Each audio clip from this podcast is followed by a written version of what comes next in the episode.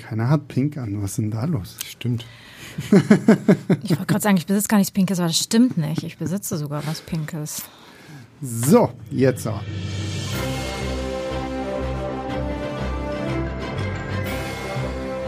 Hallo Barbenheimer-Fans und willkommen zur zweiten Filmstarts Leinwandliebe Ausgabe zum Thema Barbenheimer. Letzte Woche haben wir ja über Oppenheimer gesprochen und letzte Woche haben wir euch auch versprochen, wir reden natürlich auch noch über Barbie. Ich muss da ein paar Disclaimer raushauen. Bevor ich die aber mache, muss ich natürlich die wundervollen Menschen vorstellen, mit denen ich jetzt über Barbie spreche. Zum einen die gute Annemarie. Hallo Annemarie. Hallo. Und äh, zum anderen den guten Stefan. Hallo Stefan. Hallo. Und der Disclaimer ist folgender. Wir haben heute zum Tag der Aufnahme den 20.07., also den Donnerstag, an dem Barbenheimer ins Kino kommt, weswegen wir jetzt gar nichts sagen können, wenn ihr diesen Podcast hört, wie erfolgreich ist Barbie denn jetzt nun gestartet? Wie erfolgreich ist Oppenheimer gestartet? Ich meine, es gibt ja schon Zahlen, die sagen, ja, Barbie wird irgendwie mit 100 Millionen Dollar ins Rennen gehen und Oppenheimer nur mit 40 Millionen Dollar. Aber das haben wir schon im Oppenheimer Podcast besprochen, dass sich das ja irgendwo auch leicht durch das Zielpublikum erklären lässt. So, ne? Äh, Barbie wird ja wahrscheinlich, ich glaube, da hat bei uns ja auch eine FSK 6 oder so. Ja, also, FSK 6. Hm. Ähm, ist da natürlich auch ein bisschen familientauglicher als ein drei Stunden Oppenheimer-Film. Ähm, ja, deswegen, also wenn ihr das hier hört, ist schon eine Woche Kino vergangen, was Barbie angeht. Wir sind wahrscheinlich alle sehr gespannt, wie dieser Film so laufen wird. Und deswegen so ein bisschen mal jetzt meine erste Frage. Wie war denn, als, ich weiß gar nicht wann, dieser erste Teaser rauskam, der ja so ein bisschen äh, Kubricks 2001 äh, Odyssee im Weltall verarscht hat mit diesem statt dem Monolithen waren doch denn war stand da die Barbie und statt den Urzeitmenschen waren es die kleinen Mädchen, die mit äh, normalen Babypuppen gespielt haben. Wie sehr war euer Hype irgendwie damals da, als dieser Teaser gekommen ist? Wie sehr ist euer Hype auf diesen Film vielleicht denn durch dieses ganze Barbenheimer Ding in Social Media aktiviert worden oder wart ihr komplett immun gegen diesen ganzen Internetaufschrei? Ähm, ich habe den Trailer für uns geschrieben damals, den Teaser, als er, als er rauskam. Und ich muss sagen, ich war vorher tatsächlich schon gehypt, weil äh, ja bekannt war, dass Greta Gerwig das mhm. Ganze machen wird. Und das hat ja ein bisschen was versprochen im Endeffekt. Also äh, da, da wusste man, das wird keine reine Werbeveranstaltung für die Puppe, sondern da kommt schon ein bisschen was bei rum. Und dementsprechend war jetzt auch der erste Teaser natürlich die, diese Anspielung an 2001, die ist ja auch nicht, ist ja nicht das erste Mal, dass man, man sowas gesehen hat. Ich meine, selbst Werner hatte im Endeffekt diesen, diesen Filmvergleich mit drin. Ähm, aber er hat halt das bestätigt, was ich erwartet habe damals. Und beim Social Media Game war ich so ein bisschen raus. Also mhm. das habe ich so hinterher mitbekommen, so die, die große heiße Phase von Barbenheimer beziehungsweise Oppenbarbie äh, gar nicht, gar nicht richtig mitbekommen, aber in der Redaktion geht sowas natürlich ein bisschen rum. Mhm. Also ich war in dem Social Media Game wiederum voll drin. Ich habe mich da total hypen lassen und habe das alles mitbekommen. Ähm, ich habe äh, auch diesen ersten Teaser großartig gefunden, während ich halt vorher eigentlich gar keine großen Erwartungen an, an, an Barbie hatte. Ähm, ich meine, ja gut, ist ja auch durch eine wechselvolle Produktionsgeschichte bis äh, dahin schon gegangen äh, und verschiedene Umbesetzungen, verschiedene Studios, verschiedene Regisseure, Regisseurinnen beteiligt gewesen. Am Ende ist es dann eben bei Greta Gerwig und äh, mit Margaret Robbie in der in der Hauptrolle gelandet. Dachte ich mir, naja, gut, mal schauen. Dann kam halt dieser Teaser und äh, das war eine grandios witzige Szene mit dieser, mit diesem, ähm, mit dieser 2001 Verarsche und hat aber damit tatsächlich für mich auch schon eine der besten Szenen des Films dann vorweggenommen, was ein bisschen schade ist, weil sie haben halt gleich die Erwartungen sehr, sehr hochgeschraubt mit diesem ersten Teaser. Das mhm. ist ja mal leider das Problem so ein bisschen mit Teasern und Trailern, wenn sie schon mit die besten Gags oder äh, Szenen eines, eines Films vorwegnehmen. Also da fing der Hype bei mir an, äh, hielt sich bis zum Filmstart und dann. Darüber reden wir gleich noch. genau. Ähm ich muss aber auch sagen, also dieser erste Teaser, der hat mich richtig gehypt. Ich weiß, wir hatten ja dann auch noch irgendein Podcast, wo wir ja darüber gesprochen haben, auf welche Filme wir uns 2023 freuen. Und da war dann auf einmal alles, oh, ach ja, hier, Greta Gerwig, Barbie, so müssen wir jetzt auch noch irgendwie mit drin haben. So, weil ja, das hätte vorher auch keiner gedacht, dass so, ne, nee, ne? Der ne? Barbie-Film der gehypteste Film des Jahres mein, wird. Und ich muss auch gestehen, ich hatte das zwar so ein bisschen im Vorfeld mitbekommen, weil ich glaube, die werkeln ja irgendwie schon seit 2009 daran, mhm. irgendwie einen Live-Action-Barbie-Film in die Kinos zu bringen. Ich meine, es gibt ja diese gruseligen animierten äh, Filme da hier, die immer, ich weiß nicht, früher liefen die immer bei Super RTL mhm. den ganzen Samstag gefühlt rauf und runter.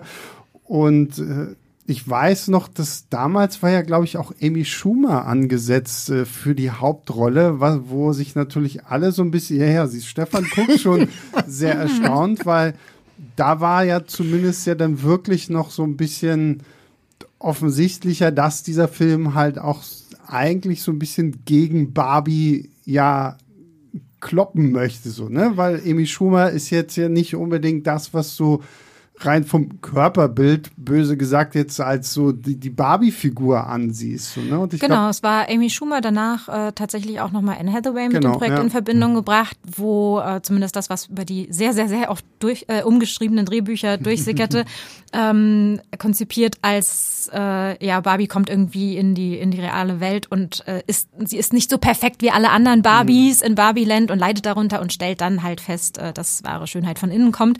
Mhm. Ähm, an diesem Konzept wurde, glaube ich, ziemlich lange festgehalten. Und als dann halt hier Margot Robbie besetzt wurde, wurde einem ja dann bei Margot Robbies Optik klar, dass sie hier jetzt nicht mehr die Schiene mit der äh, nicht ganz perfekten mhm. Barbie fahren werden. Ähm, ja, da hatte ich mich dann gefragt, wo, wo dort dann quasi so der äh, kritische Ansatz stecken wird. Der steckte dann ja tatsächlich eben nicht darin, dass die Haupt-Barbie nicht perfekt ist. Im Gegenteil, das war ja die stereotypical Barbie, die einfach wirklich die Barbie ist, an die man denkt, wenn man an Barbie denkt. Mhm. Ähm, ja, wäre interessant gewesen zu sehen, was in den anderen Projekten ich vorher drin gesteckt auch hätte. So. Also das klingt auf jeden Fall so, diese Emi Schumer-Kiste, glaube ich, ich weiß nicht, vielleicht wird irgendwann mal so geleakt, wie das Drehbuch da noch so ausgesehen hätte, dass man da mal so ein besseres Verständnis für bekommt, wie das vielleicht dann noch irgendwie funktioniert wäre. Worauf ich aber noch so ein bisschen hinaus wollte, ist dieser Punkt, als dieser erste Teaser kam mit dieser 2001-Kiste, fand ich das grandios. Ich fand, das war, das war witzig, so, das war auch schön ironisch, ohne da jetzt irgendwie mit der Bratpfanne um die Ecke zu kommen, so, und das, das, wo ich dachte, okay, cool, wenn der ganze Film dann irgendwie so ist, dann, dann bin ich voll dabei. Und dann kam so der erste große richtige Trailer.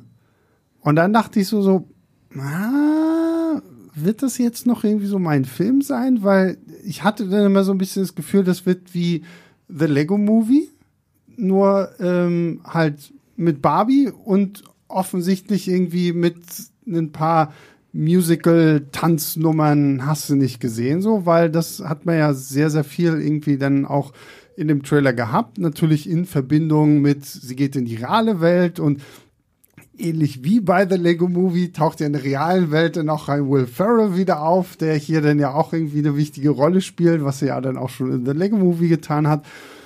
Und ähm, da hatte ich so ein bisschen Schiss, dass das jetzt halt wirklich so der ganze Film irgendwie ist. Trotzdem war dann dieser Barbenheimer-Effekt irgendwie da, so alles so äh, oh, Oppenheimer, Barbie, oh, an einem Tag und oh mein Gott. Und ich, ich habe mich so ein bisschen auch dann immer gefragt, so mein Gott, warum rastet das Internet jetzt eigentlich so aus? Weil es sind ja zwei so unterschiedliche Filme, so warum sollen die nicht an einem und demselben Tag starten? Weil die, die ganzen Nolan-Fans werden sich halt sowieso Oppenheimer angucken, die Barbie-Fans werden sich Barbie angucken und wer beides sehen will, guckt halt beides.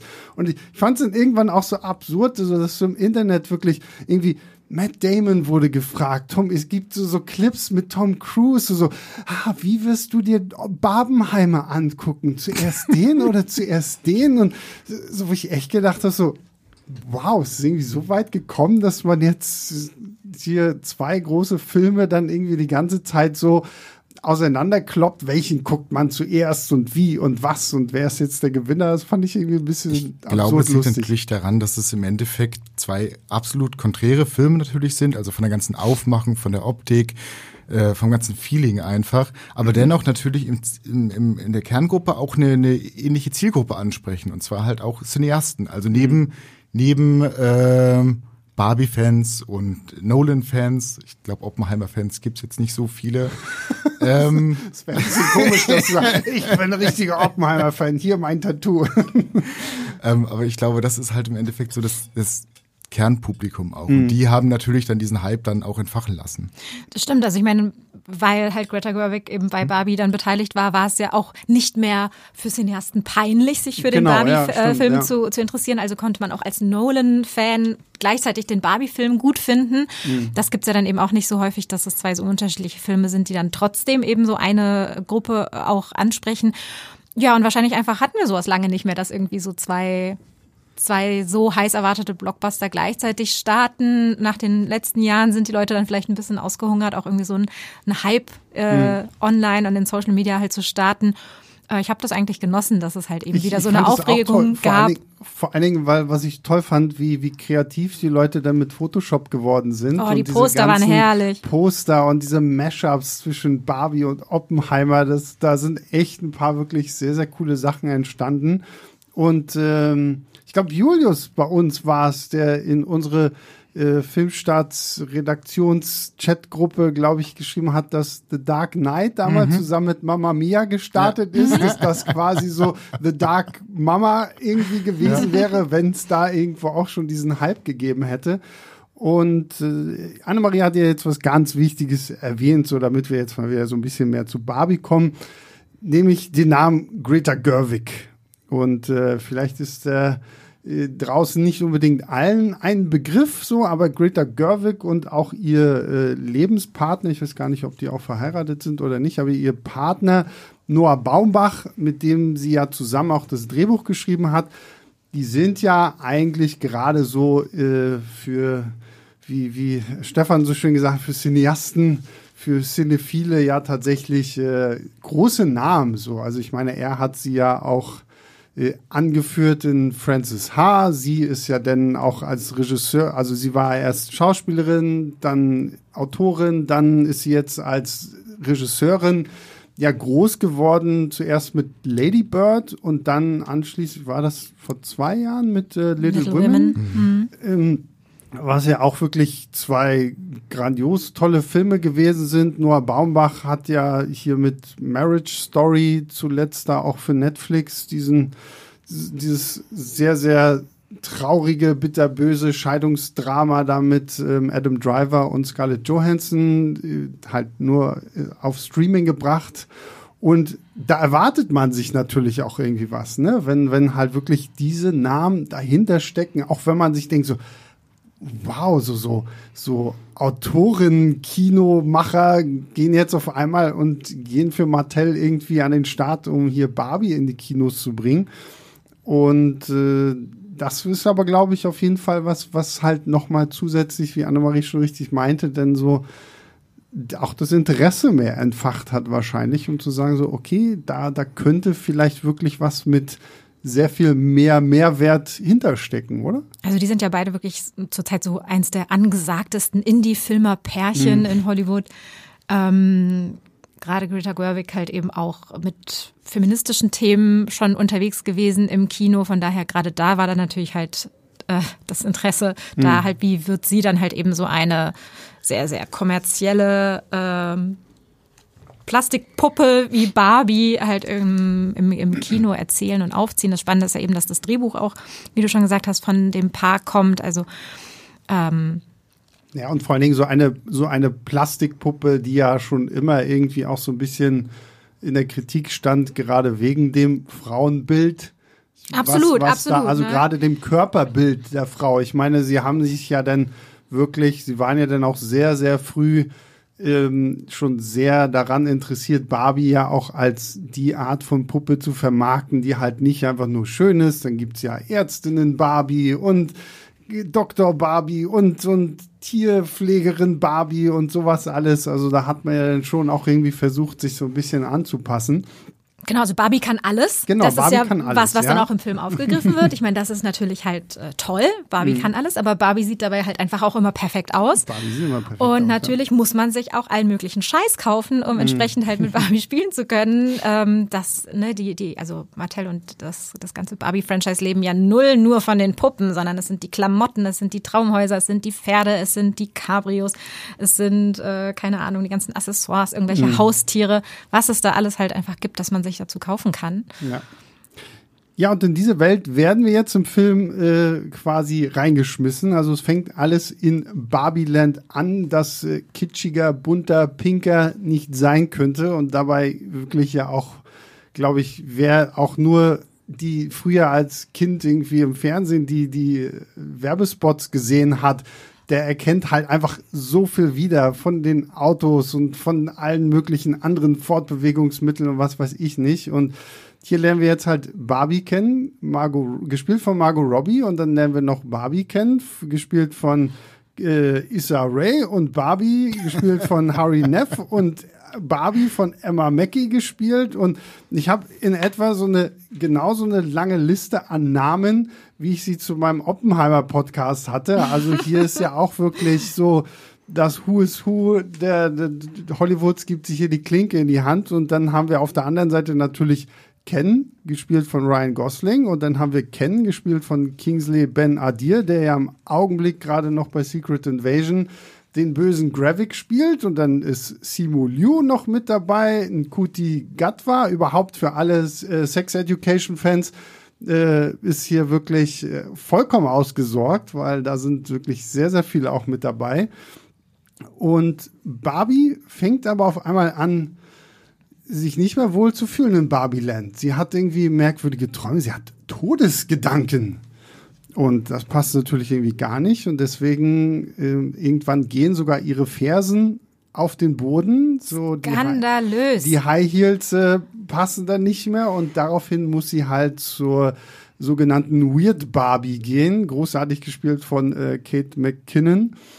Und äh, die sagt ihr halt, okay, irgendwas zwischen dir und der Person, die mit dir gespielt hat, ist nicht mehr äh, im Reinen und du musst quasi in die Welt der Menschen gehen, um dort halt irgendwie dafür zu sorgen, dass dieses Band zwischen euch wieder funktioniert, damit du hier in Barbieland ein glückliches Leben führen kannst. Und so begibt sie sich dann gemeinsam mit Ken, der sich halt einfach mal in ihr Auto schleicht, ähm, auf in die reale Welt. Und hier wird's dann offengelegt, so, weil sie glaubt natürlich, oder ganz Barbieland ist ja im Glauben, dass ähm, so wie es in Barbieland ist, so ist es auch in der realen Welt. Also, dass wir eine Madame President haben und dass Frauen überall irgendwo an der Macht sind. Und jetzt müssen sie und Ken halt erfahren, okay, es ist in der realen Welt eigentlich genau andersrum. Und äh, das ist ein Konzept, das der gute Ken sehr, sehr interessant findet und dann äh, mit zurück nach Barbieland nimmt, äh, während Barbie halt noch in der realen Welt irgendwie versuchen muss, überhaupt erstmal ihr eigenes Leben in den Griff zu bekommen, bevor sie denn zurück nach Barbieland gehen kann. Ja, und damit sind wir im Film. Und wer den Oppenheimer Podcast ja schon fleißig gehört hat, der weiß, dass das für mich ja schon irgendwo eine herbe Enttäuschung gewesen ist, dieses ganze Ding, was wir da gesehen haben. Dabei muss ich sagen, fand ich die erste halbe Stunde wirklich sehr, sehr grandios. Gerade von der Art und Weise, wie Greta Gerwig einfach auch dieses Barbieland inszeniert, so dass ja auch irgendwie aufgeklärt wird, so, naja, so, wie ist denn deine Barbie vom Barbie-Traumhaus in ihr Auto gekommen? Ja, du nimmst sie von da oben und packst sie unten in dein Auto. Das und fand ich großartig und gemacht. deswegen fliegt Margot Robbie halt auch an, an unsichtbaren Fäden so einfach in ihr Auto und setzt sich da elegant irgendwie rein und es gibt auch keine richtigen Wände, weil man muss ja in dem Barbie Dreamhouse auch spielen können und sowas alles und das ist von den Kostümen her unglaublich toll gewesen, so diese ganze Art und ich musste so ein bisschen tatsächlich blöderweise an ähm, diesen, ah, verdammt, jetzt fällt mir der Name, äh, hier an Dogville so ein bisschen denken von, von Lars von Trier ausgerechnet.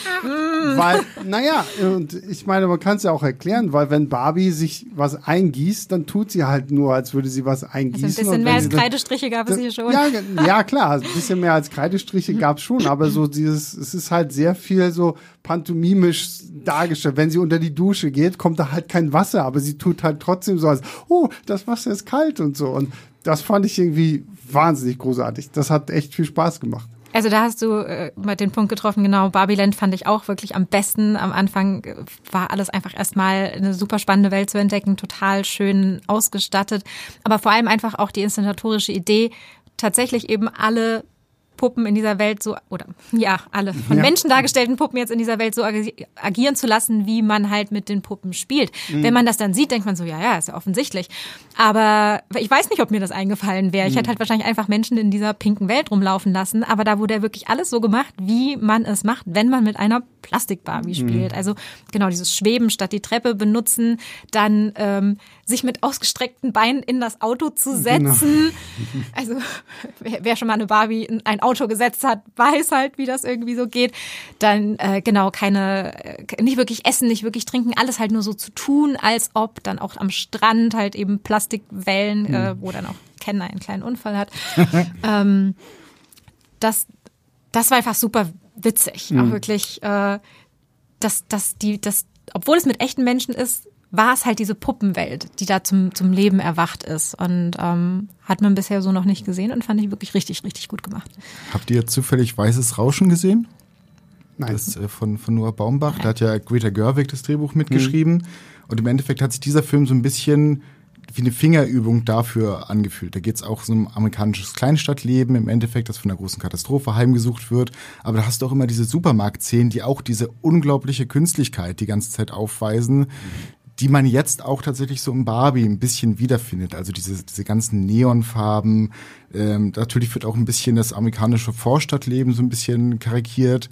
Ähm, musste ich einfach die ganze Zeit dran denken. Also vielleicht nicht Dogville, aber ja, gut, Dogville ist jetzt vielleicht auch zu, zu, zu hart, weil Dogville geht ja nochmal eine komplett andere Schiene, aber allein so dieses halt wirklich, wie Annemarie schon meinte, so, ne, es fühlt sich halt wirklich an, als würde Greta Gerwig einfach mit Puppen spielen, die jetzt halt nur echte Menschen sind und ähm, auch wie sie frühmorgens schon aufwacht, perfekt gestylt und so und äh, der, der der Wechsel der Klamotten ist halt so zack und dann mhm. ist es schon irgendwie da so das das fand ich irgendwie sehr witzig. Vor allen Dingen fand ich es ja dann auch schön, weil dann gibt's ja auch diese ganzen unterschiedlichen Kens und irgendwann kommt ja dann mal auch so die Frage auf, ja, wo schlafen eigentlich die Kens?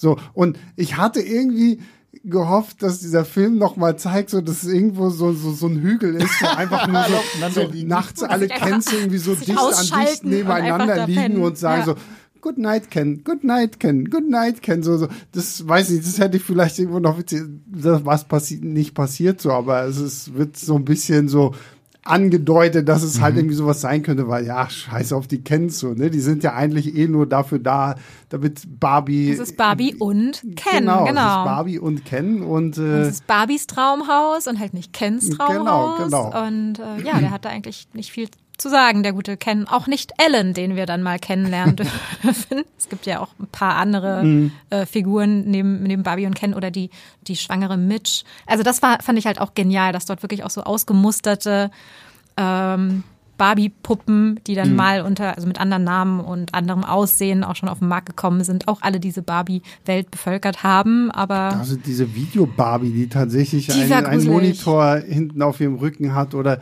der Sugar Daddy. Ja, der ist mhm. Sugar's Daddy. Sugar's Daddy. Sugar's und so, das war ein bisschen ja. creepy. Oder Absolut fantastisch. Das, also wie sie da halt auch tatsächlich innerhalb dieser Barbie-Welt dann wirklich so ein bisschen auch zeigen, so was Mattel halt in dieser großen, langen Geschichte von Barbie, ich meine, gibt es ja auch was, in den 60er Jahren, mhm. 70er Jahren irgendwie so, da alles für Zeug. Ich war nicht auch Magic Ken irgendwie so mit dabei, so, so der, äh, so, also wo du merkst, okay, sie wollten offensichtlich eine homosexuelle Kennfigur reinpacken, haben halt alle Klischees, was Homosexuelle angeht, da irgendwie in diese Figur geklatscht, aber halt nicht gesagt, dass es jetzt eine äh, homosexuelle Puppe sein soll, weil das hätte man ja damals nicht sagen dürfen und so. Und die tauchen dann hier halt überall auch die, die, die schwangere Barbie so oder die die Barbie, wo wenn man hier, zieh an meinen Haaren und dann werden die Brüste größer. Ja, wirklich. Das wusste ich überhaupt nicht, dass es die gibt. Also, das habe ich danach das, gleich gegoogelt. Ich habe es auch gegoogelt und äh, es ist tatsächlich sehr, sehr witzig, wie Gerwig hier, finde ich, noch echt sehr, sehr schön so mit diesem Humor umgeht und dabei einfach so Mattel ja auch wirklich so ein bisschen vorführt. So, guck mal da, diesen Scheiß habt ihr früher mal irgendwie rausgebracht und gesagt, hier, junge Mädchen, damit könnt ihr spielen, so nach dem Motto. Ne? Und ähm, da finde ich es dann auch toll, so diese ganzen unterschiedlichen Kens und gerade auch so dieser Beef, den Ryan Goslings kennen, damit Simu Lius kennen hat und äh, weil der eine ist der Surfer-Dude und der andere ist, kann aber nur Beach. So, also das ist sein Beruf. Beach, so. Und äh, das äh, fand ich sehr charmant. Auch die Tatsache, wie dann dieser Wandel zwischen Barbieland und realer Welt vollführt wird, also wie diese Reise vonstatten geht, so das sieht ja wirklich aus so wie so ein wie so ein wie so ein Pop-up-Buch irgendwie, wo du so ein bisschen was bewegen kannst und dann siehst du aber noch mal die Rakete und das das äh, Barbie Wohnmobil und der kleine Van und das Fahrrad und sowas alles da, da steckt wirklich so unglaublich viel Liebe zum Detail drin und ähm, auch halt so viel Liebe einfach so für diese ganze Geschichte von Barbie so, dass ich wirklich gedacht habe, okay, wow, dieser Film wird's. Es gibt übrigens in der ersten Hälfte gerade im Nachhinein, also wenn man sich den gesamten Film angeguckt hat, ähm, offenbart er ja schon so ein paar dunkle Geheimnisse eigentlich dieses Barbilands. Also gerade mit den ausgemusterten Barbies, mhm. wo die denn jetzt leben würden. Also dürfen nicht mehr in der offiziellen Siedlung quasi irgendwo leben. Stimmt, Dann ja. die genau, Frage, Weird Barbie lebt ja mit genau. den ausgemusterten da ja, auf diesem ja, Hügel genau, in so einem. Genau. Ja, also das ist am Anfang werden Themen, solche halt kritischen Themen, sehr elegant und im Subtext halt angedeutet. Ja. Genau, halt wie, wie Kens Rolle im Endeffekt wirklich. Also es wird ja vom Narrator auch gesagt, ähm, er lebt tatsächlich nur dafür oder er lebt nur dann, wenn Barbie ihn, ihn beachtet. ansieht. Genau. Ja. Das ist schon. Das ja, ist ja, ja, ja, ja, genau. Also da. Ja, also wie gesagt, also in Barbieland selbst am Anfang finde ich ist dieser Film wirklich noch sehr schön, sehr lustig, sehr subtil auch und trotzdem bissig und griffig genug in der Ironie. Für mich, finde ich, fängt es dann einfach echt so ein bisschen an, wenn wir in diese reale Welt kommen. Weil dann habe ich das Gefühl, holen Greta Gerwig und Noah Baumbach halt einfach die Bratpfanne raus und noch das Brett und hauen halt einfach irgendwie volle Möhre drauf. Da habe ich komplett die Finesse vermisst, da habe ich komplett so die, die, das Ironische auch irgendwie vermisst, weil ich habe jetzt ganz, ganz viele Kritiken gelesen, weil äh, ich ja auch sagen muss, ich hatte echt ein bisschen Schiss vor diesem Podcast, so, ne, weil du liest ja jetzt schon, sobald irgendjemand im Internet als Mann wohlgemerkt irgendwie sagt so, na, dieser Barbie-Film war jetzt nicht so meins, so, dann, dann heißt es gleich, ja, gut, und äh, du kannst es ja auch nicht verstehen und bla bla bla so, aber ich denke so, ich will ja jetzt hier versuchen, das irgendwie sachlich anzugehen, warum ich so meine Probleme letztendlich mit diesem Film hatte. Und dafür sitzen wir jetzt hier auch zusammen. Und das ist halt, finde ich, für mich einer der Punkte so, dass dieser Film viel zu oberflächlich und zu platt dann an so diese eigentliche Probleme rangeht, die er hier erzählen möchte. Und ich meine, das, ich fand gerade auch so den Anfang von, von Barbie und Ken dann irgendwie in, in der realen Welt, wenn er halt auf einmal erkennen muss, so, oh, hier sind die Männer irgendwie er entdeckt das so. Patriarchat. Und er entdeckt das, das Patriarchat und das war tatsächlich irgendwie so an, an bestimmten Stellen ich fand es ganz witzig, vor allen Dingen diese Nummer im Krankenhaus mit der Ärztin. Da meinte, ich möchte mit deiner Ärztin sprechen. Und äh, ja, sie sprechen mit deiner. Nein, nein, ich, ich, ich glaube, jede Ärztin auf dieser Welt kennt genau diese Sache, dass so Patienten sagen, ja, ich, ich habe schon den ganzen Tag keine Ärztin gesehen, sondern immer nur die Schwester hier. Aber die Schwester ist die Ärztin so. Ne? Ähm, aber ich finde danach dieser Film mir zu schnell, zu sehr politisch, versucht zu sehr diese sehr, sehr platten feministischen Botschaften auch irgendwie rauszuhauen. Und ich habe dann immer so das Gefühl gehabt, es läuft nur darauf hinaus, ähm, halt wirklich zu sagen, Männer böse, Frauen gut. Und das wird dann halt irgendwie nach Barbieland mitgetragen und da weitergeführt, bis dann Barbie halt wieder kommt und das Ganze irgendwie alles retten kann. Und ja, ich weiß nicht. Also ich fand den dann irgendwann auch einfach absolut nicht mehr lustig. Ich fand es wirklich sehr, sehr anstrengend, mir das die ganze Zeit anzugucken, weil alles, was erzählt wird, ist, irgendwo hat es natürlich seine Berechtigung. Es kommt ja nicht von ungefähr. Aber ich war halt wirklich so, wie ich mir denke, für wen ist dieser Film eigentlich gemacht? Gerade wenn wir auch am Anfang dieses Podcasts gesagt haben, der ist FSK 6. Das heißt, es wird ja auch damit gespielt, dass äh, da Kinder mit reingehen, die vielleicht selber noch mit Barbie spielen, so werden die das überhaupt alles greifen können, was da rumkommt? Und damit sind wir jetzt tatsächlich so ein bisschen in der vielleicht eher schwierigen Debatte rund um Barbie, die wahrscheinlich noch lange uns irgendwie beschäftigen wird. Was heißt ein bisschen? Du hast jetzt hier gleich alles schon ausgepackt. Und wir sagen, also, da kam jetzt einfach mal der Sebastian ja, Rand. Ich muss, ich muss es jetzt mal ähm, irgendwie wo raushauen, du, weil, wo du für, für mich jetzt aber einfach auch schon ein paar, also zum, zum einen hast du vorgegriffen, also meiner Meinung nach kommt die Bratpfanne tatsächlich erst im letzten Drittel. Ich würde sagen, in, in der realen Welt, da habe ich nochmal ein anderes Problem. Ähm, und äh, dann tatsächlich einfach die Frage, ist der Film jetzt äh, zu platt in seinen feministischen Aussagen oder nicht? Und an wen richtet sich dieser Film, sind für mich einfach auch nochmal zwei verschiedene Paar Schuhe. Und was die FSK 6 betrifft, das ist ja tatsächlich einfach nur die Altersfreigabe und keine pädagogische Empfehlung für, einen für einen Kinobesuch. Also ich meine, Filme, die ganz normal einfach für Erwachsene sind, können ja tatsächlich auch ab 0 oder ab 6 sein. Ähm, es bezieht sich ja eben nur auf bestimmt, dass dort bestimmte Themen so und so gehandhabt werden, die Kinder nach Einschätzung der FSK, wenn sie es sehen, verstören könnten.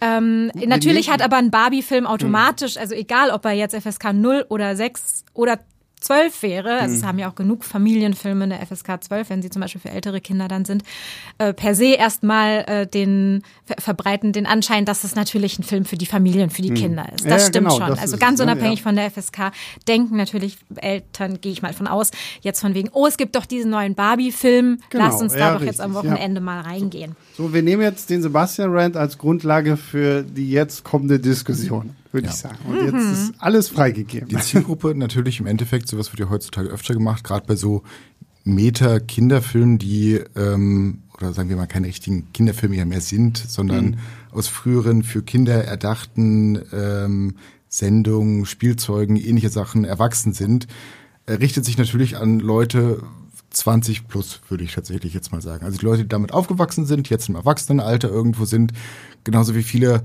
drei Fragezeichen Veranstaltungen inzwischen ja auch nicht mehr für Kinder hauptsächlich sind, sondern halt für die Erwachsenen, die halt früher damit aufgewachsen sind und jetzt das Geld haben, um sich einen Haufen Merch zu kaufen. Und die dann bei diesen Veranstaltungen einschlafen, weil sie es gewohnt sind, drei Fragezeichen zum Dabei Einschlafen einzuschlafen. zu hören. Ich hatte das mal, ich war hier in Berlin im Planetarium irgendwo, da gab es halt auch so eine, und neben mir schnarchte halt einfach jemand friedlich und selig. So.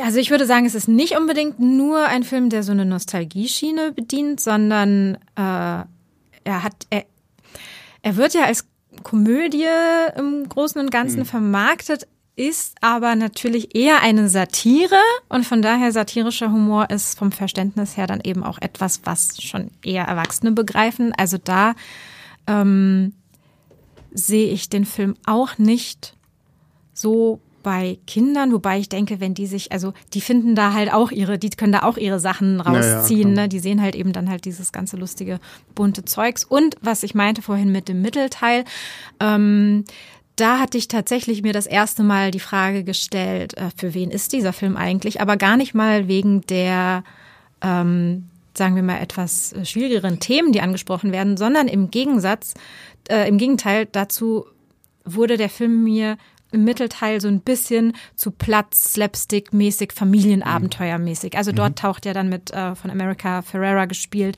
eine Mutter auf mit ihrer Tochter.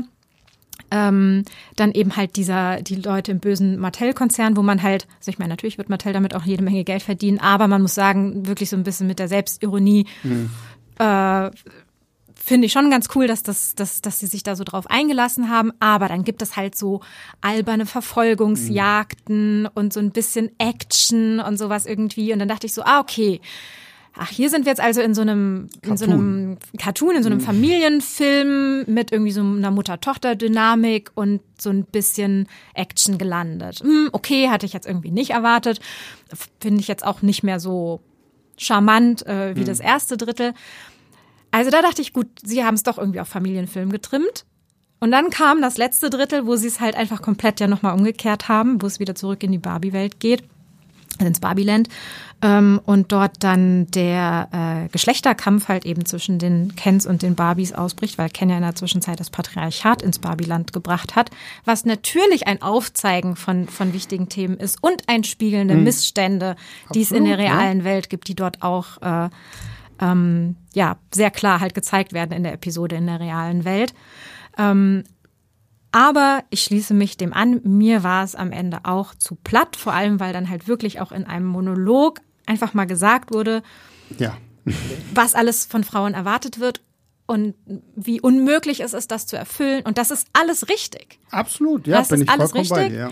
Aber es war mir dann halt einfach wirklich zu so hau drauf, feministisch, während all diese Themen ja schon vorher, da kam, da hatte äh, ja Stefan schon ganz richtig gesagt, was im ersten Drittel schon so alles versteckt war. Mhm. Die Themen waren definitiv alle schon vorher Absolut, im Subtext ja. drin, da haben sie mir auch viel besser gefallen. Mhm. Ja, ja, weil, ja. weil hier hast du das Gefühl, der Film wird mal eben kurz unterbrochen. Also ich habe nur noch damit gerechnet, dass America Ferrara sich irgendwie direkt zur Kamera irgendwie wendet, weil was ich jetzt zum Beispiel auch in puncto, ich habe so das Gefühl, ich weiß nicht so richtig, was der Film sein möchte.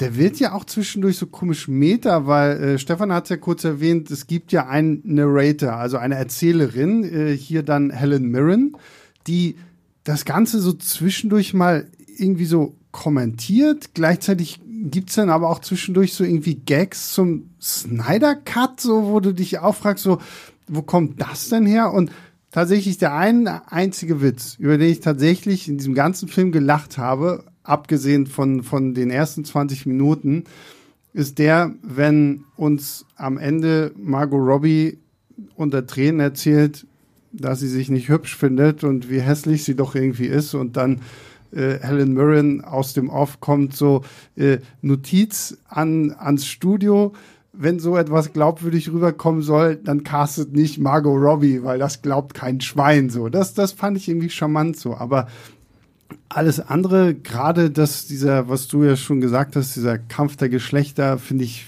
war mir wirklich auch zu, zu, zu sehr so dieses Schwarz-Weiß und halt wirklich zu sehr mit der Bratpfanne einfach irgendwie, wo ich mir echt denke, so, gerade und vor allem gerade von Noah Baumbach und Greta Gerwig, hätte ich einfach so, was, was das Drehbuch angeht, da wirklich mehr Finesse erwartet. Also ich muss sagen, für mich hat das funktioniert, solange es nicht in diese moralisierende Schiene dann halt zum Schluss reingegangen ist, sondern tatsächlich eine sehr überspitzte Satire einfach war. Also dieses mhm. Entdecken des Patriarchats von Ken ist von äh, Ryan Gosling einfach absolut fantastisch gespielt, wie er halt die einzelnen absolut, Stationen ja. abklappert und nicht hundertprozentig versteht, was eigentlich abgeht und welche Rolle haben Pferde und welche Rolle äh, haben, haben Monster Trucks und so mhm. weiter. Und könnte er denn jetzt eigentlich theoretisch jeden Job ausführen.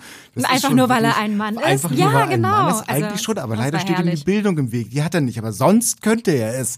Das ist halt wirklich absolut fantastisch. Und auf der anderen Seite entdeckt halt Barbie in diesen Sequenzen auch äh, die, die Missstände in der Welt. Was mir da so ein bisschen Bauchschmerzen bereitet hat, ist, dass die reale Welt auch keine wirklich reale Welt ist, weil du hast diesen Mattel-Vorstand, der im Endeffekt also da haben wir auch beispielsweise eine Karikatur auch eine Karikatur ist. Mhm. Wir haben diese Verfolgungsjagd durch ähm, das äh, Mattel Hauptquartier, was natürlich super choreografiert ist, aber wo du halt wirklich merkst, okay, das ist hier quasi ein Scooby-Doo-Cartoon, der gerade im Endeffekt halt abläuft, wo alle Leute aneinander vorbeispringen und äh, aneinander vorbeilaufen, mhm. obwohl sie sich eigentlich fangen wollen und so weiter. Das ist okay, das nimmt aber dem Ganzen so ein bisschen die Bedeutung der realen Welt irgendwo. Zumal ich auch insgesamt finde, dass der Mattel-Vorstand, nachdem er eigentlich seine Rolle erfüllt hat in dem Film, indem er zeigt, ey, wir sind eigentlich ein ganz schöner Schweineverein, wenn man sich das mal so anschaut irgendwo. Ja, da sitzen ein Haufen Männer und, Haufen und sie Männer reden darüber, wie sie sich halt irgendwie Ja. das Empowerment von, von Frauen auf die Ja, Fahne und geschrieben haben. Und so weiter. Ja, ja, oh und Gott. dann reisen die ja noch mit ins Barbieland und das passiert alles so nebenbei und das, das, sie haben keine Rolle mehr später irgendwann. Da hatte ich Also, auch so das Gefühl, sie haben sich gesagt, okay, wir haben Will Ferrell jetzt eingekauft, wir Ja. müssen ihn ab und zu mal ein bisschen mehr zeigen, so und das finde ich, hätte auch, das hätte für diese Anfangssequenz hätte das komplett ausgereicht, aber danach wird es halt, wird diese Karte überspielt und dann macht es irgendwo auch überhaupt keinen Sinn mehr, die da drin zu haben. Und da finde ich es halt dann, was, was du auch gesagt hast, Stefan, so Ryan Gosling, absolut fantastisch in dieser Rolle. Also ich fand ihn wirklich gut, so wie er diesen Herzschmerz kennen, so der dann auch schon selber ja so nicht mehr weiß, so wie, wie kann er jetzt sich noch seiner Barbie nähern und wie, wie kann das funktionieren und dann halt irgendwie Monster Trucks und Pferde für sich entdeckt und so. Aber ähm, Ich fand Ryan Gosling auch großartig als Ken und ich muss sagen, das war tatsächlich ein Punkt, der mich dann eben auch ein bisschen gestört hat, dass Ken sogar in meinen Augen die spannendere äh, Geschichte und die bessere Figurenentwicklung hatte als Barbie. Also er war eigentlich die wesentlich tragischere Figur, die aber dann eben auch eine größere Erkenntnis hatte. Ähm, und er, hat eine hatte, Heldenreise. er hatte, Ja. er hatte eine Heldenreise, die, arme Sau. Also der war, ich meine, er hat das so, also dieses wirklich, das war wirklich so dieses männliche, fragile Ego hat er so fantastisch Ja. transportiert und dann eben mit dieser Entdeckung des Patriarchats, aber dann halt eben auch diese Erkenntnis, dass er eigentlich auch selber etwas wert ist, nicht nur halt eben, wenn, wenn, wenn Barbie ihn beachtet. Ähm, und er hatte einen fantastischen Song, Ja, den fand ich wirklich großartig. Eine, eine tolle Musical-Nummer. eine wirklich. so, ein, ja. so eine das war so eine so eine Powerballade. Also ich war vollkommen abgeholt. Äh, fand es aber wie gesagt eigentlich dafür dass es halt Barbies Film ist ein bisschen schade dass Ken dann sogar irgendwie die stärkere Story hatte. Ähm, und dass dann statt also mit dem Schwarz-Weiß ja darüber habe ich mich auch ein bisschen geärgert. Anderer das ist halt eben sehr plakativ so irgendwie hier Männer Männer böse Frauen gut.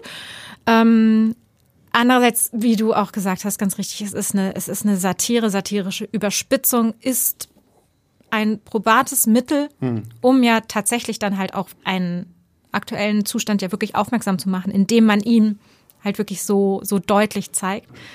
Ähm, die, die überdeutliche, aber wirklich verbale Ausformulierung, also weil am Ende wirklich sehr viel einfach gesagt Ja, ja. wurde, was problematisch ist, also wirklich sehr viel Telling, wen, wenig Showing, Showing war alles Genau, am Anfang und am Ende wurde es dann halt wirklich nur nochmal gesagt und die Lösung dafür war, ähm, okay, jetzt müssen sich die Barbies die Macht von den Kens wieder zurückerobern und dann halt das, das war mir jetzt wirklich so ein bisschen zu einfach gestrickter Feminismus. Also das ist ja dann nicht Gleichberechtigung der Geschlechter, Genau, sondern halt auch Genau. wieder nur dieses äh, ja. Äh, Entweder oder, aber wir, das ist ja wir, Quatsch im wir oder ihr. Und dann Genau. und dann am Ende kommen die Kens an und sagen, ja, wir wir hätten irgendwie können wir denn jetzt auch mit in den Supreme Court? Und dann dachte ich, okay, da hat der Film jetzt die oh, spoiler ich jetzt viel zu sehr, aber gut, bei so einem Film geht das, glaube ich, sind ja keine Twists.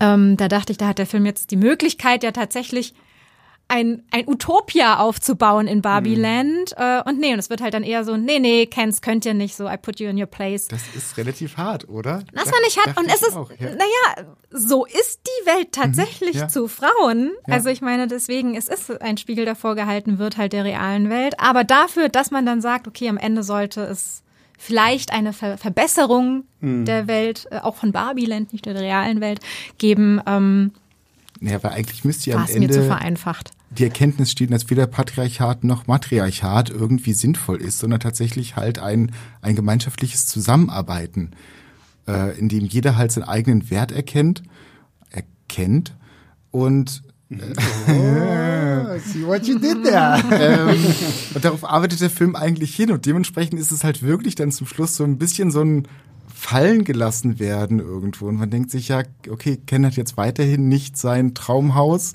und er darf es halt auch nicht erobern, aber vielleicht kriegt er ja zumindest einen Platz zum Schlafen irgendwo im Barbieland. Es, es muss nicht jeden Tag Girls Night Genau, sein. vielleicht verbringt Barbie jetzt auch mal einen Abend mit ihm. Ähm, es, ich war erstaunt über die vielen Kritiken, die gesagt haben, der sei so großartig, bestärkend und feministisch. Ähm, die Ideen sind ja auf jeden Fall da. Und mir ist so ein Film natürlich tausendmal lieber, als wenn es nur hier wieder, was war das, Super RTL, Barbie-Geschichten Ja, klar. einfach so irgendwie real verfilmt worden wären. Ähm, aber ich hatte es mir wirklich subversiver erwartet, gerade halt irgendwie bei, bei dieser Filmemacherin hinter dem Projekt. Und ähm, Ich war auch sehr erstaunt. Also vor allem, ich habe dann auch jetzt so, ich meine, ich kriege ja durch Letterbox und so auch mit, so wie, wie äh, Freundinnen und Kolleginnen quasi, dass die jetzt nicht irgendwie bei uns arbeiten, so das dann halt irgendwie so mitbekommen und mitkriegen so. Und ähm, ich war dann auch sehr erstaunt, wie viele diesem Film wirklich so so eine hohe Note geben, so wo ich mir wirklich denke, so also um Gottes Willen, wir brauchen nicht darüber streiten, dass alles, was irgendwie in diesem Film gesagt wird, ja nicht einfach aus der Luft gegriffen ist, so, so. Und, und jeder, der irgendwie behauptet, ja, das ist doch alles überhaupt nicht wahr, so. Das ist schon, dann, dann bist du schon wirklich sehr weltfremd durch die Gegend gelaufen und, aber Andererseits, wir leben ja heute wirklich auch wieder in so einer, in so einer bestimmten Bubble. Also vielleicht, äh, manchmal denke ich Ja. mir bei so Filmen, so vielleicht müssen es manche Leute auch mal so hören Ich und sehen. schon. Und es Ne? gibt diese Also- großartigen Kommentare, den den erinnere ich mich auch noch als Ken, äh, der geht in so ein, so irgendwie, keine Ahnung, was weiß ich, so ein großes Gebäude mit wichtigen Bankangestellten und ähnlichen und fragt dann, ähm, wie es denn jetzt mit dem Patriarchat sei. Und die sagen ihm dann, ja, das, das wäre immer noch ein Ding, aber man macht das jetzt Ja. versteckter. Ja, und das ist halt absolut, war absolut großartig. großartig. Das ist wirklich Ja. ein ganz toller Kommentar. Ja, aber das, das Ding ist halt, es gibt halt auch einfach Leute, die sind unbelehrbar. Und ähm, ich sehe das ja auch immer wieder äh, an Social Media. Ich selbst heute an diesem Donnerstag, den 20.07. habe ich habe nur einen Post gemacht, dass Oppenheimer für mich der klare Gewinner von Barbenheimer ist. Da möchtest du dir manche Kommentare halt darunter Ach, auch nee, nicht komm, angucken. so, das ne? Und ähm, da, da frage ich mich halt so, okay, ähm, ja, es ist richtig, dass man das einigen vielleicht alles irgendwie auch so platt sagen muss, aber die Frage, die ich mir mal so ein bisschen stelle, ich will ja auch ins Kino gehen, um irgendwo ein bisschen raffiniert unterhalten zu werden. Und der Film fängt so an, wie ich es mir wünsche, wie ich es mir vorstelle und wird halt sukzessive immer platter, auch immer langweiliger, irgendwie immer unlustiger, weil so alle komischen Klischees halt irgendwie einfach nur zusammengefügt werden. Und ich meine, wir haben ja America Ferrara als diese Mutter und dann gibt's ja auch noch äh, ihre Tochter mit dazu, die so ein bisschen so als das, das Emo-Goth-Girl irgendwie gezeigt wird, wo, wenn sie das erste Mal auf Barbie trifft, sie ja auch Barbie erstmal runterbügelt und ihr sagt, ja, aber was das Sache ist, ist. ja, so, weil halt diese Barbies natürlich, gerade mit dem, dass die Barbies ja jetzt alle möglichen Berufe irgendwie ausleben Mhm. und so, einem ja sagen so von wegen, ja, Mädchen können alles erreichen, die Mhm. müssen es nur wollen und sowas. Also das, das fand ich natürlich schon wieder ziemlich gut, dass mit so einer Teenagerin, das, fand, die das fand ich auch ganz dem spannend. Ja. widerspricht, äh, Aber so gezeigt diese- wurde, dass es überhaupt nicht so ist. Aber so diese Mutter-Tochter-Beziehung, finde ich, die ist, hat für mich auch nie so richtig gezogen und auch so der, ich sag jetzt mal, Twist, der so dahinter steckt, so, weil wie, wie Barbie jetzt halt zu Mutter und Tochter da auch zugehört und so. Das war halt auch so, so, also, wo ich mir dachte, so, ja, okay, komm schon, so. Also, das, das, das hätte jetzt auch nicht so äh, sein müssen, dass man da jetzt tut, als wenn das der krasse Plot-Twist des Films irgendwie wäre und sowas alles. Also, ich fand es halt einfach schade. Gerade wenn ich mir halt bei Greta Gerwig so Sachen, wie gesagt, das letzte, was sie gemacht hat, Little Women, war damals irgendwie in meiner Top 3, glaube ich, des Jahres so, weil das einfach. Hat aber auch eine fantastische Vorlage, da kann man natürlich nicht Natürlich, viel falsch machen. natürlich. Aber trotzdem denke ich mir da halt, nur weil die Vorlage fand, ich meine, wir haben genügend fantastische Vorlagen gesehen, die verfilmt wurden. Auch wieder Die wahr. Mhm. ziemlich beschissen gemacht wurden. Und wo ich mir denke, okay, da gehört es dann auch schon dazu, dass du eine gute Autorin bist, um halt eine großartige Vorlage hier gut umzusetzen. Und am Ende des Tages bleibe ich halt echt dabei und frage mich so ein bisschen, was möchte dieser Film jetzt eigentlich wirklich sein? Feministische Ansage, Metakritik, lustige Barbie-Komödie Ja, mit, genau. mit, mit, mit äh, coolen. Musical-Einlagen und tausend Charakteren irgendwie noch so. Das, war einfach irgendwann so mir gedacht, so, okay, ich weiß nicht, was, was hier gerade passiert. Viel zu wenigen Musical-Einlagen übrigens. Das möchte ich, ja. das möchte ich mal dazu. betonen. Das, das wurde, das, ja. das wurde anders, anders irgendwie ja, angedeutet, ne, in den, Auch die ganzen Trailern. Tanznummern ja, und dass so. dort Also, mehr getanzt und, und das, und das wird. sage ich als jemand, der nicht unbedingt sich gerne Musicals anguckt. Aber hier hätte ich echt gedacht, so es spielt irgendwie noch mehr so ein Barbie-Land und wir kriegen mehr so, so ein paar kitschige, überspitzte Tanzchoreografien und hast du nicht gesehen, so, aber. Die zwei Lieder, die es tatsächlich gibt, die sind nämlich auch richtig gut. Und die machen das eigentlich, was wir vom Film erwarten, und zwar Gesellschaftskritik zu äußern, äh, machen sie auch auf eine angenehme humoristische Art und Weise, ohne jetzt nervtötend zu sein. Also sowohl I'm Just Ken als auch ähm, Barbies Anfangssong, mhm. den sie hat, quasi, der ja auch ihre Probleme dann irgendwie in der zweiten ja. Strophe aufgreift, die sind absolut großartig. Und die Musical-Nummer ist wirklich fantastisch. Also wenn sie mhm. davon noch ein paar drin gehabt hätten, ich hätte es geliebt. Wirklich. Auch die Tanzchoreografie. Genau, so. I'm, I'm, I'm Just Ken großartig, ja. aber auch ich habe sofort, nach de, nachdem wir den Film in der Presseverführung gesehen mhm. haben, schon dann, also zum einen I'm Just Ken gehört und dann auch Lizzo's Pink und das war ja dann noch nicht mhm. veröffentlicht. Ich glaube, der kommt heute raus, also an unserem heutigen 20. Ja. Der ist ja dann schon raus, wenn dieser Podcast rauskommt. Aber das wird bei mir in Dauerschleife laufen. Mhm. Aber was die, was die Raffinesse betrifft, äh, vielleicht ist es dann auch ähm, einfach die Schwierigkeit, wenn ein Filmemacher oder eine Filmemacherin dastehen und wirklich einen Blockbuster irgendwie machen sollen. Ne? Also dieses, ich hätte vielleicht lieber einen Barbie-Indie-Film gesehen, der ja. ist es nun mal aber nicht. Ähm, trotzdem hätten die sich, hätten, ja. hätte, hätte es ein bisschen mehr Vertrauen in all diese Gesellschaftskritik, die schon wirklich so ja. sehr cool eingearbeitet war, in den ersten Teil des Films gezeigt, statt es halt wirklich nochmal am Ende alles auszuerklären. Ich habe nicht verstanden, warum es. Und ich bin sonst mhm. gar nicht mal so gegen Erklärbären. Manchmal, manchmal raff ich irgendwas nicht, da bin ich ganz froh, wenn dann so ein Erklärbären im Film kommt und mir das dann nochmal erklärt. Nolan kann mir gerne alles erklären.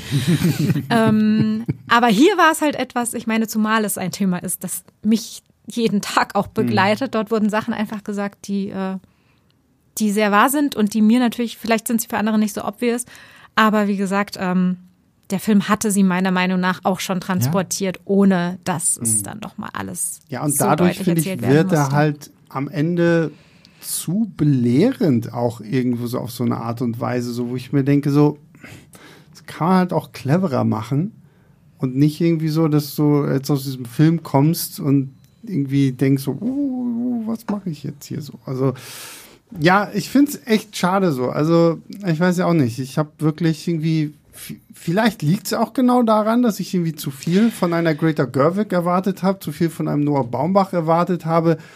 Ähm ich, war, ich hatte sehr hohe Erwartungen. Ähm und äh, das, ich, ich, da, ich darf mir ein Zitat von unserem Kollegen Michael leihen, ähm, der gesagt hatte, er war auf relativ hohem Niveau enttäuscht von dem Film und das mhm. trifft es bei mir eigentlich ja, auch. Also ja. ich fand den ja trotzdem nicht schlecht und vor mhm. allem wirklich steckten sehr viele gute Ideen drin und es gab auch wirklich Teile des Films, wo ich voll dabei war und gedacht habe, okay, gut, das ist jetzt, das ist das, was ich erwartet hatte. Wurde halt leider gegen Ende dann eben so, dass sich dann doch die Enttäuschung einschlich, aber weil du noch vorhin meintest, es gibt unbelehrbare Menschen, ich werde nicht aufhören zu versuchen, jeden Tag unbelehrbare Menschen zu belehren. Und es ist auch sehr gut, dass es Filme mhm. gibt, die das weiterhin immer wieder versuchen kein Platz für Honks. Wie fandet ihr eigentlich die Auflösung des äh, Mutter-Tochter-Konflikts? Also gab es den eigentlich wirklich, weil eigentlich, der ganze Film wird ja dadurch eigentlich angetrieben im Endeffekt, dass, dass die Mutter ähm, äh, natürlich auch Angst, Angst vor dem Tod auch irgendwo hat, Angst vor dem Älterwerden, äh, mit der, mit der Lebensrealität irgendwo klar werden muss. Ich meine, sie hat natürlich halt zum Schluss den Rand, aber eigentlich ist doch, da hat sich doch danach nichts geändert. Es ist so. Natürlich. Nee, das ist der ja Mutter-Tochter-Konflikt ist komplett ja, dann im Hintergrund. Das ist ja das, was ich meinte eben schon. So, das, das, das hätte man sich irgendwie gefühlt auch sparen können. So, es hätte dann auch wirklich gereicht, wenn da einfach irgendwie ein junges Mädchen ist, mhm. die halt jetzt so Toy Story mäßig sagt so okay ich will jetzt brauche jetzt meine Puppen oder nicht einfach mehr oder nur die Mutter auch tatsächlich oder sowas ja. ja. also das wie gesagt da sind dann am Ende irgendwie wieder viel zu viele Figuren die da irgendwie noch eine wichtige Rolle spielen sollen und ähm, fand ich einfach so ein bisschen schade gerade auch so, weil America Ferrara mag ich eigentlich total gerne. Ich habe jetzt erst vor, vor kurzem die auf Netflix diese Superstore mhm. Serie für mich äh, entdeckt, wo hm. sie ja auch mhm. die, die Hauptrolle gespielt hat bis zur letzten Season. Da ist sie dann leider irgendwie raus und kommt aber nochmal im Finale wieder. Ähm, und da das die, die auch sehr, sehr äh, empfehlenswerte so Workplace-Sitcom, so wie The Office, nur halt in, in so einem riesengroßen Supermarkt in den USA und die ganzen unterschiedlichen Mitarbeiter, die da so eine Rolle spielen und so, da spielt sie halt auch mit. Das fand ich toll und hier finde ich, war sie für mich ehrlich gesagt so ein bisschen verschwendet, so, weil ich weiß, dass sie sehr viel mehr kann als das, was sie hier jetzt halt irgendwie gezeigt hat und Also ihre schauspielerische Leistung fand ich super. Ähm, aber was die Tochter betrifft, ich glaube, die war einfach nur als Identifikationsfigur Ja, für jüngeres Publikum da nicht Weil ansonsten, Familien rein verirrt haben. weil ansonsten, genau, man hat ja halt eben mit, mit Barbie und Ken die Schwierigkeit, dass es Puppen sind, die Erwachsene sind. Also sonst hätte es einfach überhaupt gar kein Kind in diesem Film gegeben. Ähm, tja, dafür war halt dann Das- die das Tochter wird's da. wahrscheinlich Das tatsächlich stimmt, sein. ja. ja. Guter, Ja. guter Einwand, ja. Ähm, ja, ich weiß gar nicht. Gibt es noch irgendwas Wichtiges? Man könnte vielleicht noch kritisch anmerken, dass tatsächlich die Kens aus einem gemeinschaftlichen ähm, Moment irgendwie ein, ein, eine Erkenntnis erlangen, die Barbies, den Barbies das aber verwehrt wird. Da sind es Einzelgespräche, die geführt werden irgendwo. Sowieso die ganze Auflösung auch zwischen dem Barbie- und Ken-Konflikt nachher ist auch durchaus schwierig nochmal zu sehen, weil da sehr auf sehr platte Klischees auch eingegangen wird, die, wie man die Kens gegeneinander ausspielt, was eine auch wieder eine, eine reine Sexualisierungsschiene irgendwo ist. Es ist schon, ach, das hätte man, das, ach, es gibt, gibt so ein paar Pro Problemfelder einfach bei diesem Film, die, je länger man darüber nachdenkt, dann auch, auch, auch schwieriger werden irgendwo. Ja, wollte ich noch mal anfügen. Dann, Vor allem ist das dann auch wieder die äh, Problematik, ja, ich hatte das schon fast wieder vergessen. Wir hatten tatsächlich darüber ja, auch noch geredet gehabt, dass es äh, dann irgendwie die, die Kens ja quasi überlistet werden, indem sie gegeneinander ausgespielt werden und zwar auf so eine Flirt- und dann Ja. Enttäuschungsebene, also was wiederum mich dann doch ein bisschen besorgt dem entgegenblicken lässt, wenn dann doch eben jüngere Menschen ins Kino gehen und das also äh, Ja, ja, nicht, nicht unbedingt in allen Lösungsansätzen ja. steckte dort eine Vorbildfunktion. nicht alle Botschaften in diesem Film sind dann wirklich am Ende so toll, wie sie es irgendwie sein sollten oder auch nicht. Und da frage ich mich, war er denn ein bisschen erstaunt, als dann ähm, gestern, also am gestern vom Tag dieser Aufnahme her, äh, von unserem lieben Christoph die Kritik äh, veröffentlicht wurde zu Barbie. Und im Fazit steht einfach nur Kultfilm mit Ansage. Und Christoph gibt ja vier von fünf Sternen. Da, deswegen sitzen wir hier. Jeder hat irgendwie eine andere Meinung. Vielleicht wäre es in dem Fall, wenn ich jetzt sehe, dass wir uns ja doch irgendwo in den sehr, sehr vielen Dingen ähnlich sind, wäre es ja vielleicht fast schon interessanter gewesen, Christoph auch noch hier auf unserem vierten Plätzchen zu haben, um mal zu sehen, so wo ist denn Absolut, Kult, das- dieser genau. Kultfilm mit, mit Ansage drin, weil ich glaube, es wird halt wirklich ein sehr, sehr heiß diskutierter Film werden. Ich meine, wir haben es ja jetzt hier schon so ein bisschen äh, geprobt. Gleichzeitig sehe ich ja auch jetzt mehr und mehr, wie äh, online darüber ge geredet und geschrieben wird. Da gehen die Meinungen ja auch äh, jetzt so hier und da auch mehr und mehr auseinander. Ähm, da bin ich, ich bin echt erstaunt. So Kultfilm mit Ansage ist, ist schon auf jeden Fall eine Ansage. Also Christophs Argumente sind, äh, sind gut und passen dann halt eben auch zu der Wertung. Es ist einfach, äh, ich sehe einige Dinge einfach ein bisschen anders. Es ist natürlich wie immer extrem subjektiv, wie man eben einen Film Absolut, bewertet und ja. Filmkritik.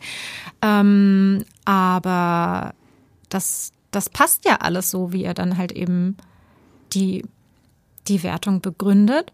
Und ich kann das auch verstehen, dass man das so sieht. Also letztendlich ist der Film ja tatsächlich eher, es ist eher gut, dass es diesen Film gibt, als wenn es ihn nicht gegeben hätte. Also ich finde es ja wirklich gut, diesen Ansatz tatsächlich halt eben etwas, eine so äh, kommerzialisierte und sexualisierte Puppe wie Barbie zu nehmen und zumindest auch zu versuchen, ihr einen künstlerisch anspruchsvollen Film zu stricken und eine Message zu haben. Also Ja, aber ich meine, da hast du ja auch, da hast du ja auch Filme, die das besser gezeigt. Ich weiß, ich habe mich heute, mit wem habe ich mich denn heute unterhalten? Da, äh, da fiel der, der Titel Promising Young Woman nochmal so, ne? So, das sind ja dann, also liegt ja auch irgendwo so ein bisschen, ich meine, ich finde den Film ganz anderes nicht, Publikum. Ja, ja, klar, aber ich finde, nein, aber ich meine nur, wenn wir halt auch so ein bisschen darüber reden, äh, diese feministische Botschaft in Filmen jetzt irgendwo rauszutragen und Mhm. irgendwie äh, in, in eine Geschichte mit einzubauen. Aber du, kon- du hattest ja in, in diesem Film halt, du musstest ja mit Barbie anfangen. Du musstest ja, Ja, von Barbie klar. ausgehen. Ne? Also deswegen, da waren schon halt gewisse Vorzeichen natürlich gegeben. Hm. Es wird sich im Endeffekt, glaube ich, mit der Zeit bei diesem Film zeigen, ob das jetzt wirklich ein Kultfilm werden wird. Es ist immer schwer, sowas direkt nach Veröffentlichung ja, zu ja. sagen, einfach weil die, die Stimmen jetzt auch sehr laut sind. Also die Leute, die den krass abfeiern, die, die einen Hype darum schüren irgendwo, genauso wie auch die Gegenstimmen. Also aktuell sind alle sehr extrem und es wird sich erst mit der Zeit zeigen, ob es dann wirklich einen, einen kleinen Kreis von Leuten gibt, die den immer wieder ritualisiert fast schon gucken. Das sind weise Worte, Stefan, du hast total recht. Ja, ja. Ähm, äh, ja, genau. Also ob es ist, dass er tatsächlich zum Beispiel wegen dieser ersten 20 Minuten halt so ein, so ein kultiger Partyfilm wird oder halt äh, auch Ja, aber das ist ja der Punkt. Also ein kultiger Partyfilm ist es, wäre es für mich geworden, wenn halt diese ersten 20 Minuten sich durchgezogen hätten auf die restlichen 100 Minuten. Ähm, aber was Stefan schon richtig meinte, ich meine, wir sehen ja jetzt schon, wie viele Leute den abfeiern und äh, da halt wirklich, also ja, vielleicht ist es, wird es irgendwo, wahrscheinlich wird es ein sehr kontroverser Kultfilm werden, aber für, es wird sicherlich eine Gruppe von Menschen geben, die das tatsächlich dann häufiger Frag, gucken frag mal werden. die Star Wars Community, wie viele Leute jetzt Star Wars 7 tatsächlich noch wirklich gut finden. Also da war Ja, damals ja. der Bass auch so unendlich hoch, dass man gedacht hat, boah, das Ja wird gut, aber Star Wars liebste 7 Star sagt jetzt Wars-Film. aber auch keiner, dass es ein Kultfilm ist. Nee, aber trotzdem wurde er halt einfach extrem, extrem gefeiert. Und mit Abstand kommt dann so ein Realitätsblick auch nochmal irgendwo da Ja, drauf. aber ich vielleicht zum zweiten Mal gesehen hat irgendwo. Ja, aber ich finde, das Star Wars-Thema ist jetzt, es geht halt nochmal eine ganz andere Richtung, weil Star Wars ist halt, ist nochmal was viel krasseres für die so, weil durch die Originaltrilogie, dann hattest du ja schon diese ganze Kontroverse rund um die Prequels, so, da haben sich ja die Lager auch schon gespalten und so, also, ähm, da muss man halt echt gucken, so was, wie, wie Barbie denn da am Ende irgendwo in Kultfilm oder nicht Kultfilm reinpasst, aber ähm, bei Star Wars würde ich jetzt auch sagen, also Kult ist da für mich vielleicht die Trilogie, die Originaltrilogie, so alles andere. Star Wars hat einfach, ist, da ist Kult schon halt das, das Genau. Franchise. Ja, das ist dann, genau. wie jeder einzelne Eintrag letztendlich abschneidet, ist ja dann schon gar nicht mehr so wichtig, ähm, weil, weil das, der Überbau schon halt eben so ikonisiert ist. Was sagt ihr denn? Und äh, damit kommen wir vielleicht zum letzten Teil dieser kleinen Diskussion. Da musste ich ja echt ein bisschen sehr schmunzeln. Ich glaube, Björn hatte diesen Artikel irgendwie geschrieben und ich wäre fast vom Stuhl gefallen, als ich das gesehen habe, dass Mattel ja jetzt denn schon äh, Pläne schmiedet, ein neues MCU zu bauen, das Mattel Cinematic Universe. Wo, MCU. Ja, genau, MCU. Deswegen sage ich ja MCU. Ähm, ähm, wo ja jetzt schon irgendwie 45 Filme zu der ganzen Produktpalette geplant Einen davon kannst du seit gestern auch schon wieder streichen, weil der Masters of the Universe äh, Realfilm ja jetzt schon wieder von Netflix abgesagt ja, von wurde. Netflix, aber ich denke mal, dass die Masters of the Universe, weil das ist halt. der, also der gehörte das- zumindest ja, zu, ja, diesen, genau. zu diesen 45 Mattel-Projekten. Also Und ja, vielleicht ich, ich habe ähm, kauft ihn jetzt jemand ein, wieder nach dem ja, Erfolg von und- Barbie. Und ich meine, da sind ja dann so absurde Sachen dabei mit aus Uno soll ein Action-Heist-Movie werden. ähm, J.J. Abrams äh, Bad Robot äh, Produktionsstätte soll irgendwie einen Film zu Hot Wheels machen. Ja, das kann ich mir vorstellen. Dan okay. Daniel, Daniel Kaluuya ist irgendwie involviert in einem Film über hier diesen Barney, den Dinosaurier, was aber irgendwie so als A24-Drama angeteasert Geil, wird. das finde ich bisher am besten. Ja, ja, ich weiß, aber das ja. ist ja, genau. Ähm, dann irgendwie sollte ja ein Horrorfilm oder so eine Horrorkomödie zu diesem Magic 8 Ball soll auch noch irgendwie kommen. Polly Pocket soll verfilmt werden. Okay, das passt, Also, das passt dem ähm, Barbie-Ding, ja. Also das, ich, ich finde es sehr faszinierend und ich frage mich halt wirklich so, wird das am Ende alles irgendwie funktionieren? Weil ich meine, den einzigen Vorteil, den sie jetzt ja dadurch quasi haben, ist zu sagen, okay, wir nehmen halt diese große Produktpalette und das ist ja nicht wie im MCU, dass die Filme jetzt irgendwie zusammengehören oder so. Du kannst halt wirklich so einzelne Projekte irgendwie starten und wenn es was wird, dann machst du noch einen zweiten Teil zu oder sowas. Aber ich finde es schon ein bisschen lustig, dass Mattel jetzt halt sagt, okay, hier 45 Filme knallen wir auf den Tisch. 17, glaube ich, gibt es schon irgendwie, die so mehr oder weniger mit Titel angekündigt sind. Und äh, Zum, zumindest sind diese Spielzeugprodukte unterschiedlich genug, als dass man mit entsprechender Kreativität Mhm. Ja. vielleicht wirklich, ne, wie du gesagt hast, es soll ja dann nicht eben MCU sein, dass Mhm. die Filme dann alles zusammengehören, sondern es können sehr, sehr, sehr verschiedene und unterschiedliche Filme werden. Ähm, das das finde ich dann spannender, als wenn man rein immer auf diese Actionfiguren-Sachen Mhm. geht und daraus dann halt Transformers und G.I. Joe und sowas irgendwie hat. Hasbro. Ja, ja, ich weiß, ich weiß, ich weiß. Aber ich meine also das ist halt eben, dass man nicht nur immer die Figuren nimmt und mit denen halt irgendwie eine, einen Film macht, sondern halt tatsächlich viele verschiedene Spielzeuge oder auch Kartenspiele Ja. oder was hast du da gesagt, irgendwie Würfel oder so. Ähm, was die sich halt dann dazu einfallen Ja, lassen. ist halt kann Frage, großartig, kann bescheuert werden. alles, drin. eignet, um äh, ein Film zu werden. Also auch wenn es äh, jetzt nicht Mattel ist, aber ich warte ja immer noch auf den Ridley Scott Monopoly-Film. Ne? War- War der nicht irgendwie Sollte schon- nicht eigentlich auch mal noch ein Minecraft-Film irgendwie? Der ist Ja. tatsächlich in Das, Arbeit. das, Ja, ja, genau. Ja, Ja. das ist Ja. aber, das gibt ja tatsächlich, da hast du ja quasi im Endeffekt nur eine gewisse Optik, die erfüllt werden muss und dann kannst du alles in diese Richtung machen. Aber je einschränkender das Produkt ist und so ein 8-Ball ist halt, also das ist halt so eine Weissagungskugel. Ja, ah, das wird so ein Horrorfilm. Ja, ist wenn du so da ein Horror-Ding draus machst, dann, genau. dann, dann ist da irgendein Geist in dem 8-Ball und Ja. gibt dir merkwürdige Symbole und Sachen und ja, also ähm, als ich es gelesen habe, ich fand es halt einfach nur sehr witzig, so dass irgendwie alle jetzt versuchen, irgendwie große cinematische Universen aufzubauen, ob sie nun zusammenhängen oder nicht, aber Mal sehen, was davon Ja, alles realisiert genau. wird. Actionfiguren werfen halt im Endeffekt nicht mehr so viel Geld ab wie früher und dementsprechend bist, hast du ja trotzdem diese IPs und die versuchst du jetzt halt in irgendeinen anderen Markt zu drücken und Ja klar, und ich meine auch jetzt bei Barbie, ich meine, die einzelnen Puppen gibt's ja jetzt schon. Ich habe jetzt vorhin noch so ein Video gesehen, wo, wo der Cast halt die jeweilige Ken- oder Barbie-Puppe von sich hochhält Ja. und so, ne? Also ich meine, die, die Einkäufe äh, werden wahrscheinlich für Mattel sich dann trotzdem lohnen. Ja. Und ähm, Das ja. mit dem He-Man-Film finde ich übrigens richtig schade. Also ich weiß nicht genau, ob der jetzt bei Netflix gut geworden wäre, aber den, der eignet sich natürlich auch im Endeffekt, weil er ja auch so ein absolut Das ist einfach eine Fantasy-Geschichte, also das hätte ich natürlich geguckt. Ja, ja, plus im Endeffekt es ob auch so einen Metafilm daraus machen können. Das ist ja quasi, diese Actionfiguren sind ja die Barbies für Jungs zu dieser Zeit gewesen, Mhm. die auch, naja, also was Körperideale und ähnliches angeht, Ja, gut, darüber brauchen wir gar nicht reden, so, ne? Also das ist ja, wie ich so aussehen will wie He-Man, meine Güte. ja, frisurtechnisch wäre stark. Na, na, mal gucken. Ähm, ja, dann glaube ich, bleibt uns jetzt nur noch übrig, äh, ein Fazit zu finden. Also Christoph, das haben wir schon verraten, gibt in der offiziellen Filmstadtkritik vier von fünf mit dem Fazit Kultfilm mit Ansage. Jetzt bin ich gespannt, was ihr so an Sternewertung hier gebt. Also Jetzt ist schwierig. es wird auch schwierig nochmal, weil wir jetzt, also einiges wirkt dann doch nochmal nach, man denkt irgendwie drüber äh, nach, wie man das gewichten soll. Aber ich bleibe jetzt erstmal bei der Wertung, die ich direkt nach dem Film hatte. Das sind drei Sterne.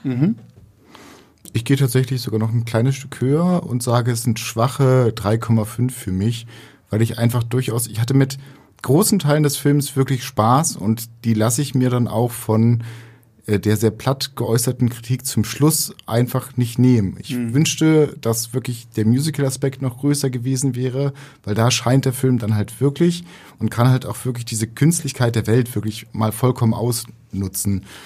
Ähm, und wenn man den Schluss halt wirklich ein bisschen weggenommen hätte und das nicht, nicht ganz so, so in your face gemacht hätte, also mit, mit, den, mit diesem Monolog einfach gelöst, dann wäre das für mich auch ein richtig guter Film gewesen.